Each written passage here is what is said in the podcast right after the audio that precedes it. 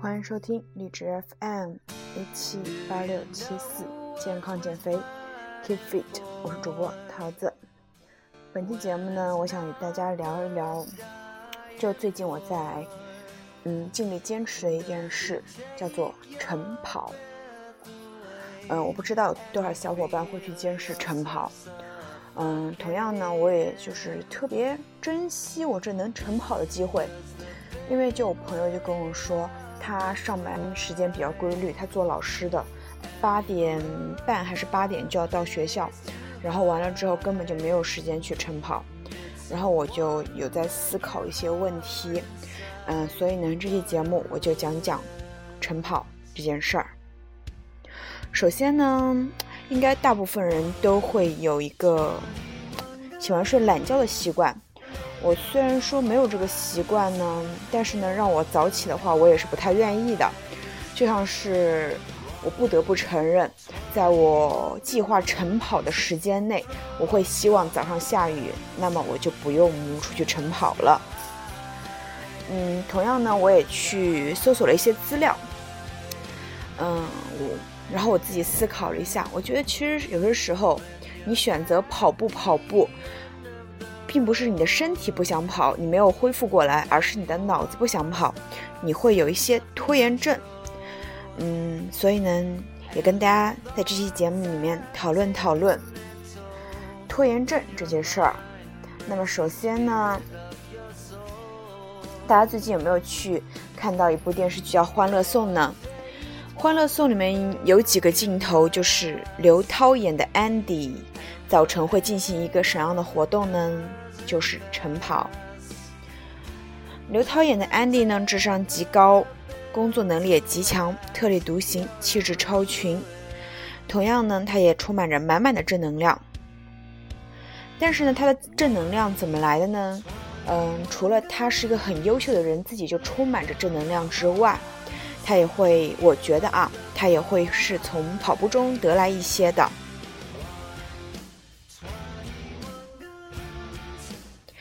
而演员刘涛呢，他其实他也是个很爱运动的人，在生活中呢，他是个晨跑党加运动控。嗯，据说呢，他每天会去做十分钟左右的一个 plank，早上起来先吃点苹果，然后去跑步，跑半个小时到一个小时回来，接着练器械，练完器械再去游泳，游完泳又接着练。慢慢的呢，他开始拒绝一些美食诱惑，注意控制食物热量和脂肪的摄入量。对于含淀粉太高的食物，则尽量少吃。你看，连女明星都这么本身身材就是底子那么好，都这么努力，那我们有什么理由不拼一把呢？同样，除了刘涛之外，扎克伯格也就是 Facebook 的创始人。呃，他被拍到说在天安门晨跑，顶着雾气，这是有多大的勇气啊！SOHO 中国的创始人潘石屹也对晨跑都有情有独钟。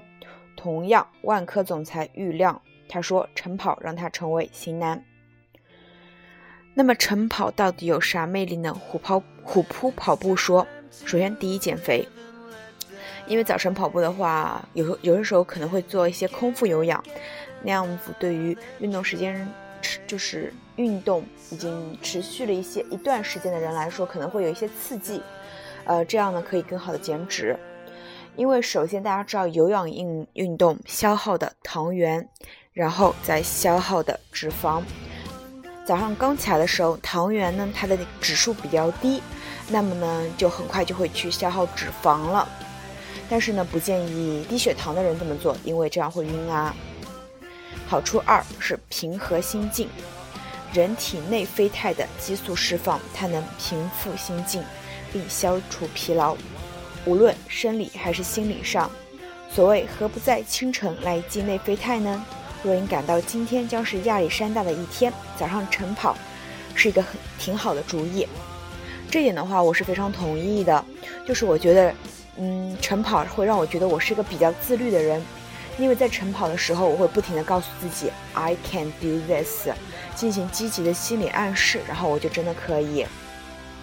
虽然呢，有的时候会跑得比较慢，但是我觉得只要我坚持了，那就可以了。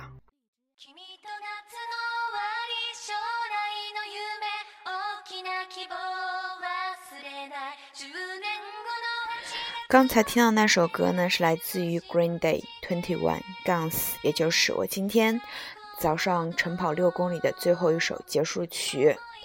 呃，那首歌呢，是我一直很喜欢的，每次听到呢，也会配速不由自主的加快。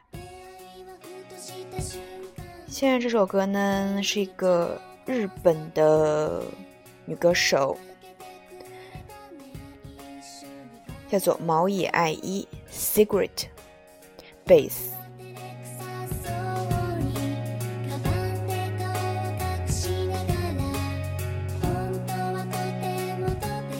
那么刚刚讲到说晨跑，它会释放内啡肽，可以缓解一天的压力，让自己变得更有信心。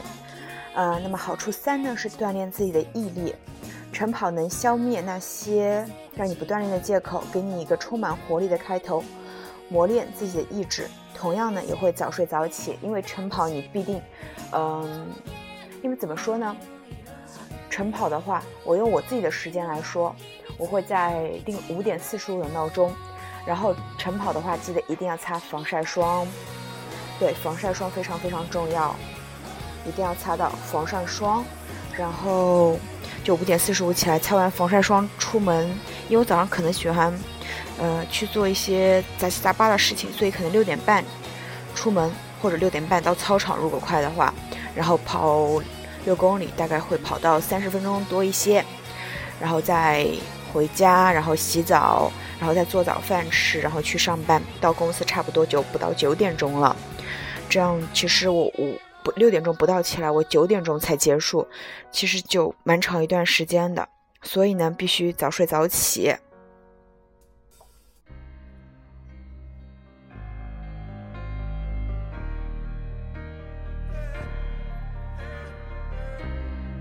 好了，换到我很喜欢的一首歌，来自于 Run Republic，《Apologize》。我觉得呢，每个人都应该对过去那个慵懒的、很颓的自己道歉。嗯，但是呢，也不能去否认自己，因为必须得去从内心接受那个不好的自己，才会嗯去塑造一个现在很好的自己，对不对？同样呢，夏天不已经到了吗？呃，原来在冬天的时候，可能大妈大爷也会很少出来，现在他们都会出来了吧？他们一般会选择一种运动方式，不是慢跑，是快走。那么今天呢，呃，我想分享一篇来自于跑步圣经的一篇文章，叫做《慢走和慢跑和快走哪一款才适合你》。你如果将减肥或是锻炼身体的愿望告诉身边比较有运动经验的朋友，那么他们大多会推荐你慢跑或快走。久而久之，一个想法或许就在你的观念中根深蒂固，那就是慢跑和快走并没有什么区别。那么如果你是这么认为的，那问题就大了，因为在相同速度下，走和跑的动力学指标存在相似性。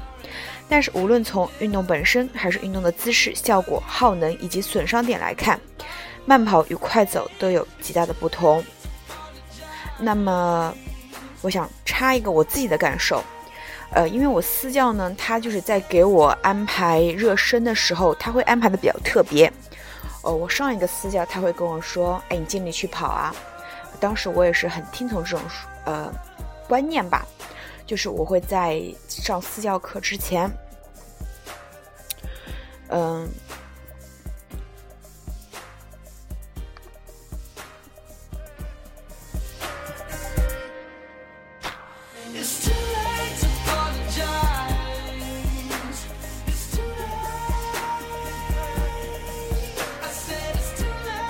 就我会在上私教课之前呢，我会去进行十五分钟到二十分钟的热身。如果天比较冷，就进行的时间长一些。但是夏天可能热身十分钟就结束了。呃，这时候呢，我会选择在跑步机上热身，然后跑步机上的速度呢，我会放的比较快，从十开始，然后递增十、十二，有些时候会跑到十四，然后再慢下来，这样我的身体也没有什么影响，但是会大汗淋漓，我还挺喜欢这种感觉的。嗯，然后现在这个私教呢，他就是跟我说，让我用慢的速度热身，因为他希望我不要去。嗯，造成一些运动损伤，然后我经常不是很听话，但是有一次呢，我就比较听话。嗯，他就跟我说，你用六点四还是七点四的速度来热身，然后我就因为平时那个速度是我快走的，我那次我就试了一下用慢跑，就是用跑起来，然后在跑步机上的那个速度来去热身，结果真的也还是有汗的。但是呢，跟快走相比的话，它就是有一些区别的。所以这篇文章的话，也是能够帮助到我认识到这个问题。那么下面我们继续分享这篇文章：快走和慢跑，哪一款才适合你？那么刚才分析了说快走和慢跑，现在说它们不同。第一个，运动机制不同。运动学家之所以将慢跑和快走明确的划分成两项运动，最主要的原因呢，就在于其运动机制不同。当人体处于行走模式下时，身体的重量至少有一条腿在支撑，这时提供支撑力的是人体的骨骼；而跑的时候，肌肉的爆发力作用，使得身体的腾空并处于无支撑的状态。当人体腾空后，支撑的腿落地时，肌肉带此作用，对人体进行缓冲保护。这也是行走与跑步的本质区别所在。第二，能量消耗，也就是大家最，就是能量消耗，也是大家最关注的一个部分。呃，因为很多人就是说进行运动是为了减脂嘛，那么就来分析一下能量消耗。由于躯干、腿和做工速度的不同，慢跑与快走这两种运动方式的能耗同样存在着极大差异。研究发现，相同速度下。或是完成相同距离的一段路程时，慢跑所消耗的热量明显高于快走；而在速度比较慢时，慢跑的能耗甚至可以达到快走的一点七倍。慢跑呢，它消耗热量大概是六十分钟四百卡，消耗脂肪呢是六百分钟，呃呃六十分钟啊，不好意思，慢跑消耗热量六十分钟四百卡，消耗脂肪六十分钟五十二克。快走呢，它消耗的热量是六十分钟两百卡，消耗脂肪六十分钟二十六克。那么说完了这个消耗情况，再说说运动效果。慢跑呢，它能够增进心肺功能，使心脏收缩至血液输出量增加，降低安静心跳率，降低血压，增加血液中高密度脂蛋白、胆固醇的含量。提升身体的作业能力，加快人体新陈代谢，利于体内毒素排出，并有效延缓身体机能老化。此外，通过慢跑可增强身体肌肉与肌耐力，加强机体反应速度，这也是慢跑效果区别于快走的关键点。那么快走呢？一般的就是说，能够健脑益智，提高工作效率，增进脾。呃，胃肠蠕动，改善食欲之外，同样也能增强心肺功能，改善血脂。嗯，同样呢，因为快走，关节所承受的一个压力不大，所以呢，还有强筋健骨的作用。那么最后说说运动损伤，凡事呢有利就必有弊嘛。那么大家来猜一猜，呃，就是这两种方法呢？就这两种方式，一个是慢跑，一个是快走。运动损伤哪个会比较可能性更多一些呢？在进行慢跑时，人体会经历腾起、下落的过程。在落地的同时呢，人体会自然的受到来自于地面的反作用力。这时，虽然我们的肌肉能起到一定的缓冲作用，但是大部分的力量还是会作用于膝盖。长时间的压力呢，就会可能对膝盖造成损伤。但是如果你这种正确的跑姿呢，就不用考虑这个问题。快走的机体运动并不像慢跑那样剧烈，膝盖所承受的压力也比较小。但是快走时呢，因为脚掌与地面的接触时间比较长，足部疲劳度较大，崎岖的路面、不合脚的鞋则有可能会导致足部水肿、磨损等情况。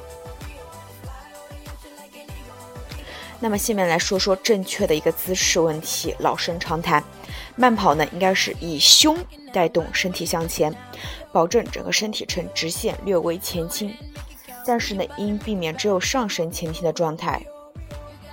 肩背呢放松向后，背部挺直，但不要有僵硬感。手臂保持肘关节靠近身体两侧，手臂向身体后方用力摆动，手臂的摆幅不宜过大，向上摆时的高度不超过肚脐位置，上下摆时不低于前裤兜的位置。同时，手在跑步时应该握拳，大拇指放在拳头外侧。两手掌心相对，保持双手放松。那么着陆呢？前脚掌和后脚掌就看你们自己的一个怎样舒适，怎样来。同样呢，还有一个很重要的就是说，体重过大或膝盖有问题的，不建议慢跑，应该快走。无论你选择慢跑还是快走，去选择那个更适合你身体的那种方式。我觉得这样会更好一些。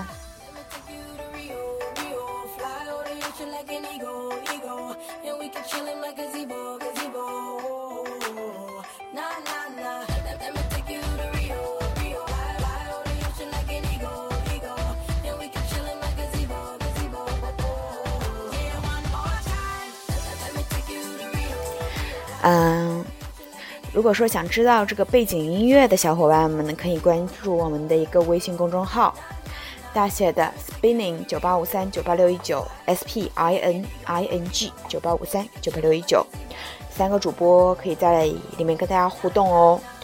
同样呢，也可以加入我们的一个 QQ 群，没错，是我们的 QQ 群，QQ 群号呢是五幺五二九五五六一。但是呢，前提先跟大家说一下，就是说，呃，像我们三个主播都不是很有时间在里面聊天，因为我们都有自己的工作与学业。但是你有什么问题在群里提问，我们看到了一定会回答的，好吗？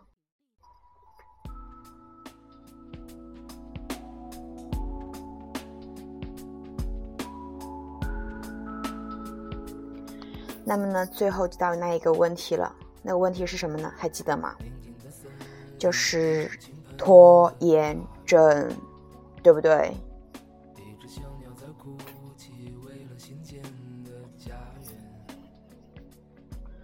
拖延症呢？呃，我是在有道词典上看到的，因为我在备考六级，然后里面有这篇文章，我觉得还挺好的。然后他给出的是。每个人都会拖延，有时候拖延呢是件很有趣的事情，有时候等到最后期限之前才开始行动，会让你动力十足，甚至在某些时候，我们有必要必要拖延一下，等到我们感觉精力更加充沛，准备更加充足或者能力足够的时候，再再去再去处理那些棘手的问题。但是呢，长期的拖延迟早会影响你的工作表现。而且拖延症还会让我们产生担忧、恐惧或者过度紧张等情绪，影响到我们的心情和精神状态。那么，处在领导位置的人一旦拖延起来，后果就尤为严重了。同事和下属会觉得这样的人耽误了工作进展。那么，如果拖延症已经成为了你一大难题，在这里我们提供九个小方法，让你改变拖延的习惯，进而提高工作效率。同样的，桃子将这篇文章送给你们，也希望你们能够改正。呃，有则改之，无则加勉吧。就是运动的一个拖延症。就比如说你晨跑的时候，你就说，哎，感觉，哎，这边饿了，啊，又想上个厕所，然后又渴了，然后迟迟不出家门，最后说算了，不走了吧？你觉得这样好吗？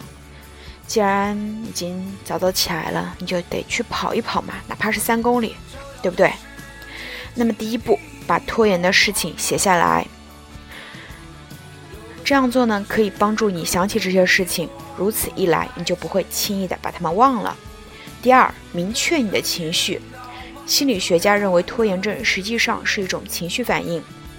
三大核心情绪中，总有一种在不停地驱使你去拖延：是恐惧，你害怕无法按时的做好一件事情；还是气愤，因为你不得不做你讨厌的事情；亦或是悲伤，因为你觉得你自己能力不够或者不适合做这件事情。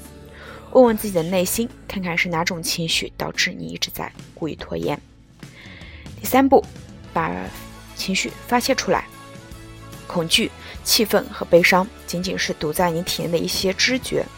如果这些情绪不能有效的从身体中释放出来，那它们就会像高压锅一样在我们体内愈演愈烈。私底下，你可以大幅度抖动身体来驱赶自己的恐惧，捶打枕头或者跺脚来发泄愤怒，或者看一部能让你掉眼泪的电电影来释放悲伤。啊，虽然说这听起来有些傻吧，但是 it's。It works，它很管用啊。第四，抵消负面思维。当你想做一件事情时，你的脑里会跳出什么消极的想法呢？找一个和这种消极思维相反的道理去说服自己。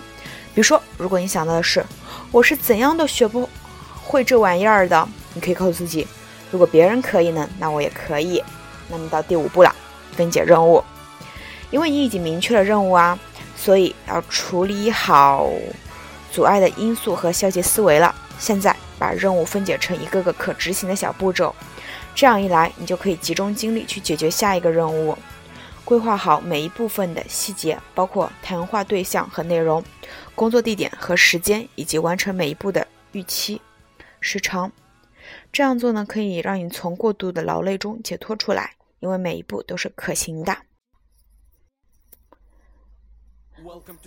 刚听到那首歌来自于许巍《灿烂》，现在我们来一首嗨一点的 EDC 风格的，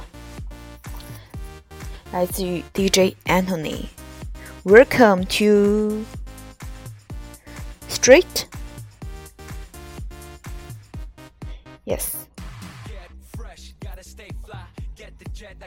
有没有种单车音乐的感觉？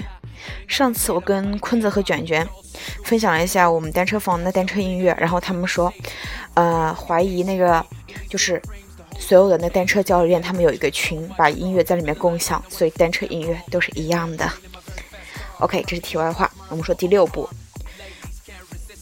每每一小步都要去表扬自己，不要等到把整件事情做完才来去恭喜自己。每达成一个小胜利，每完成一小步，都要。表扬和奖励一下自己，这是很鼓励士气的做法。同时呢，可以防止对于失败的恐惧感趁虚而入，让你前功尽弃。第七步，对困难做好准备。再把任务分解成小步骤之后，要预估接下来可能会发生的困难。比如说，要怎样处理截止完成日期比预期更提前的任务，你就需要制定好策略，确保你可以按照原工作计划进行。第八步，与阻力做斗争。现在是时候开始着手你一直拖着不做的事情了。接下来，你有可能遇到各种各样的阻力、借口、心情不好和受到打击。抖抖身体来释放恐惧，告诉自己，搞定这个后，我会感觉很多啊。要像念咒语一样重复这句话：repeat，repeat again，直到拖延的恶魔离你而去。最后一步呢？最后一步是什么？猜一猜。当你做完前八步的时候，你会发现，哎，我不拖延了，你就是享受胜利的果实哦。完成了一项棘手的任务，会令你心满意足。提醒自己，当你把这些琐事搞定的时候，你的心灵会上升到一个相当高的境界。完成你一直在逃避的事情，会让工作生活变得更加简单，你会感觉活力十足，晚上也会睡得更香。耶。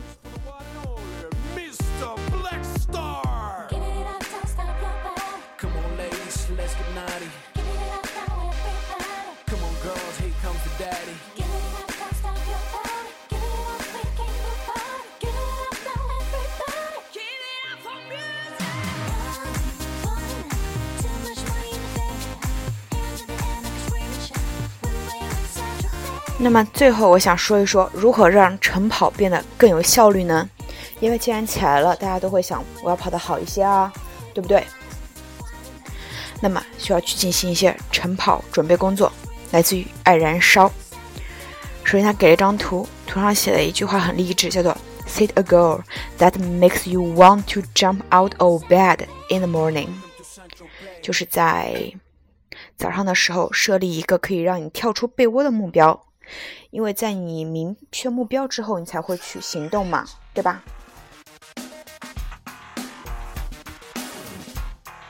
这首歌来自于金志文，Richard。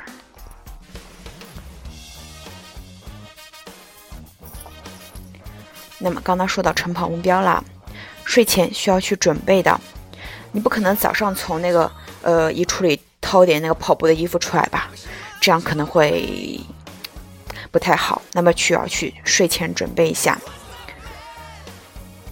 这样就可以不至于早上起来匆匆忙忙一片混乱了。那么第一天晚上就要准备好衣服、手机、运动腰带、水壶、钥匙、零钱、耳机等啊，然后去思考一下晨跑路线走哪条。一般建议走一些比较熟悉的。同时跑前要进行准备，比如说天气啊，要查天气，并且要有一点点热身，比如说你去。小区外面跑步，你可以在小区里面先用走的，然后到外面就开始跑起来了。同时要好好规划一个运动时间，不要随心所欲的跑，毕竟要上班的嘛，对不对？那么晨跑前是不是需要吃一些东西呢？呃，那么这个是要看情况的了。如果呢你的晨跑目标是减脂的话，并且你的身体状况也允许，就是说你不是低血糖，那么你可以晨跑前半个小时空腹，或者喝喝一杯清咖啡。那么呃，同时跑步时间不要超过一个小时，因为你长时间的进行一些空腹有氧，会有一些问题出现。晨跑中呢要注意心率和补水。那么你如果起晚了怎么办呢？起晚了，其实我也可以建议在微微就是优酷上有 X Hit，大家可以去做一套间歇有氧，这样的效果也是棒棒的。OK，这期节目感觉都分享完了，那我来换首音乐喽。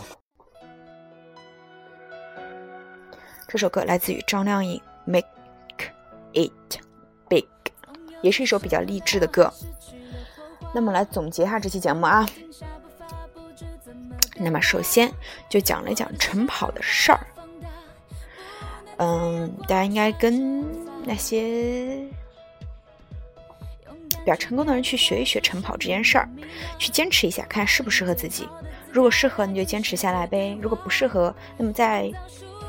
回到被窝睡觉也可以，但是至少要试一试，对不对？同样讲了讲快走和慢跑，以及如何晨跑更有效率，如何去合理的一个避开拖延症。对，就是这些内容。如果你喜欢，那么可以转发给你的朋友，点赞都是可以的啦。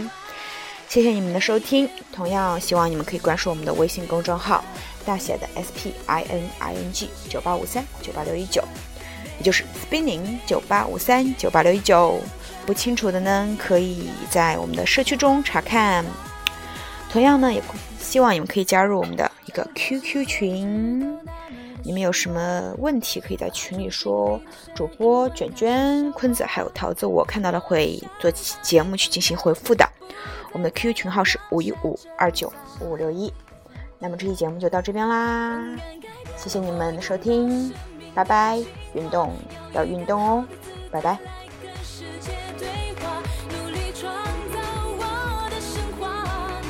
精